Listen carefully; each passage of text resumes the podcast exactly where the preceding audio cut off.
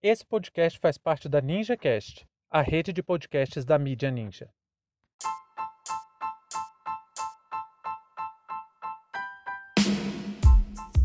Golpe no Peru. Presidente Pedro Castilho pode sofrer impeachment. Sejam bem-vindos e bem-vindas ao seu pontão informativo com análise e opiniões a partir de uma perspectiva histórica. Eu sou Arnaldo Castro, em conjunto com Brenda Salzman, e hoje é dia 15 de março de 2022.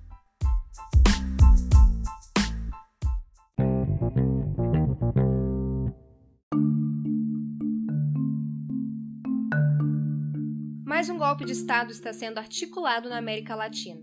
Dessa vez, Pedro Castilho, presidente do Peru, legitimamente eleito e empossado em julho de 2021, sofreu severa derrota no poder legislativo peruano ao ver a oposição aprovar pedido de abertura do processo de impeachment com um placar de 76 votos a favor e 41 votos contra.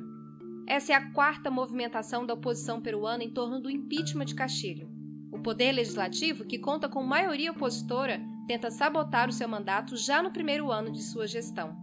O que se passa no Peru é a continuidade de uma instabilidade política que conta com a interrupção de dois governos nos últimos quatro anos naquela nação. Caso se confirme a cassação do mandato de Castilho, ele será o terceiro presidente peruano deposto nesse período.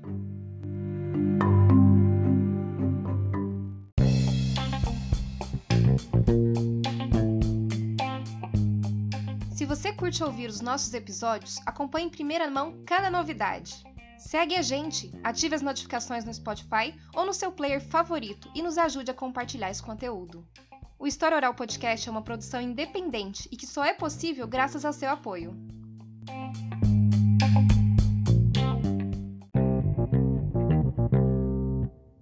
Muita gente que já está comparando o processo de impeachment do Pedro Castilho com o da Dilma, e sem sombra de dúvida carrega muitas semelhanças mesmo, apesar de que a gente precisa ficar atento às particularidades daquele contexto para não falar algumas besteiras.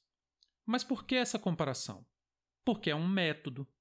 Tem acontecido vários golpes de Estado na América Latina e isso usando ferramentas supostamente legais. São verdadeiros atentados contra a incipiente democracia da região, usando as brechas da lei e a conivência das oligarquias latino-americanas, como os exemplos de Honduras em 2009, Paraguai em 2012 e do Brasil em 2016. Esse modelo de golpe de Estado tem sido empreendido em toda a América Latina contra aqueles que não orientam seu plano de governo através da cartilha neoliberal. Devemos lembrar também que o controle das supostas democracias sul-americanas é fundamental para o poder econômico e político dos Estados Unidos no plano internacional. É nessa porção da América que boa parte das matérias-primas mais utilizadas do mundo são exploradas. E em um mundo em que o controle energético e das commodities se tornou pavio para acender instabilidades, é fundamental para o Norte manter sua influência aqui. O Pedro Castilho tem uma plataforma de governo em que ele tenta desenvolver um projeto de desenvolvimento nacional autônomo e independente. Mas ele tem todas as suas propostas travadas pelo Congresso peruano. Além disso, por causa das perseguições tanto da oposição quanto dos grandes meios de comunicação, todas as tentativas de Castilho de formar um governo sólido foram por água abaixo. Estão fazendo aquela tática lá.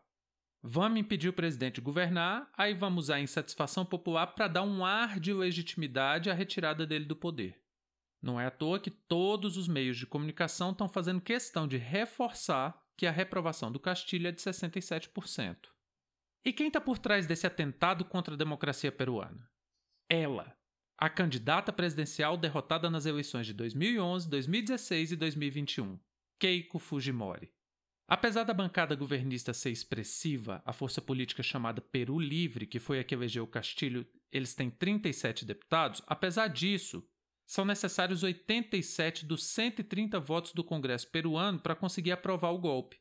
E a coalizão de direita tem assegurado os 49 desses votos. Uma boa parte dos deputados votou para dar continuidade ao andamento do impeachment, então a oposição precisa conseguir mais 11 votos até a votação final.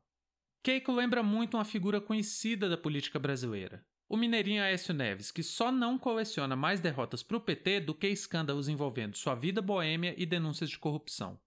Keiko é filha de Alberto Fujimori, ditador e assassino muito querido, muito estimado entre os liberais. Fujimori, o pai dela, foi presidente do Peru de 1990 até 2000. No governo dele, promoveu um avanço das políticas neoliberais, privatizando centenas de empresas estatais e seguindo à risca a cartilha do Fundo Monetário Internacional, com aquela lógica de implementação dos programas de austeridade fiscal, ou seja, um Estado mínimo para os mais pobres e máximo para os mais ricos, uma lógica de governo determinada pelo consenso de Washington. Quando foi em 2000, ele fez uma viagem para Brunei em meio a um monte de escândalos de corrupção do seu governo, e de lá ele partiu para o Japão, Chegando lá, ele pediu asilo político e renunciou ao mandato presidencial na Terra do Sol Nascente. Aí, no Japão, ele ficou asilado até 2005, quando foi preso ao visitar o Chile e depois foi extraditado para o Peru em 2007. Ele também foi protagonista de uma série de condenações por corrupção e crimes contra os direitos humanos. Foi condenado por sequestros e vários assassinatos políticos. E mesmo com esse currículo que caminha entre a mais radical violência e as mais devastadoras políticas sociais, os Fujimori ainda são uma força política impressionante no Peru e com profundo apoio dos adeptos do neoliberalismo pelo mundo afora. Keiko, seguindo a herança política do pai, também se envolveu em diversos escândalos de corrupção e a justiça do país pediu sua prisão por isso várias vezes. Várias denúncias envolvendo recebimento ilegal de dinheiro para as eleições se avolumam contra Keiko desde 2011. E outro caso muito grave foi a interceptação de telefonemas de um criminoso condenado e antigo braço direito do, do pai dela, o ex-assessor de inteligência, o Vladimiro Montesinos, sugeriu subornar três membros do Tribunal Eleitoral para manipular as eleições de 2021, que Castilho foi vencedor por uma diferença de pouco mais de meio por cento. E nesse contexto a gente tem que ter um olhar um pouco mais amplo e fazer uma reflexão muito importante. Essa reflexão é que muita gente tem olhado para os casos da Bolívia em 2019 e agora esse do Peru e mostrado como esses golpes operaram na América Latina, mas eu gostaria de fazer uma outra reflexão.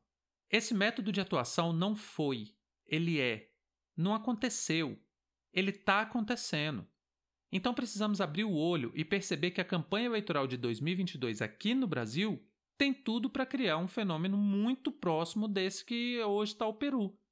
Temos a chance, ainda que não possamos menosprezar o poder eleitoral do Bolsonaro, mas nós temos a chance de colocar um presidente mais à esquerda, como Lula, e entregar um Congresso Nacional completamente recheado de opositores, um quadro da política nacional muito parecido com o que a gente entregou para Dilma em 2014. Então, esse é um ano de fortalecer a democracia e a representatividade.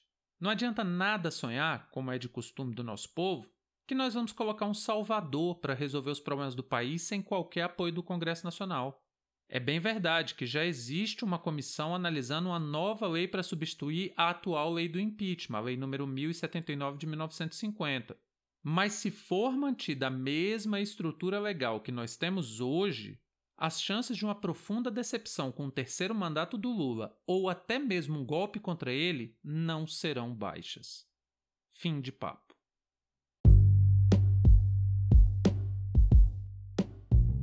O História Oral Podcast é uma produção independente e conta com seu apoio para dar continuidade às nossas atividades. Muito obrigado a você por prestigiar nosso trabalho e até a próxima.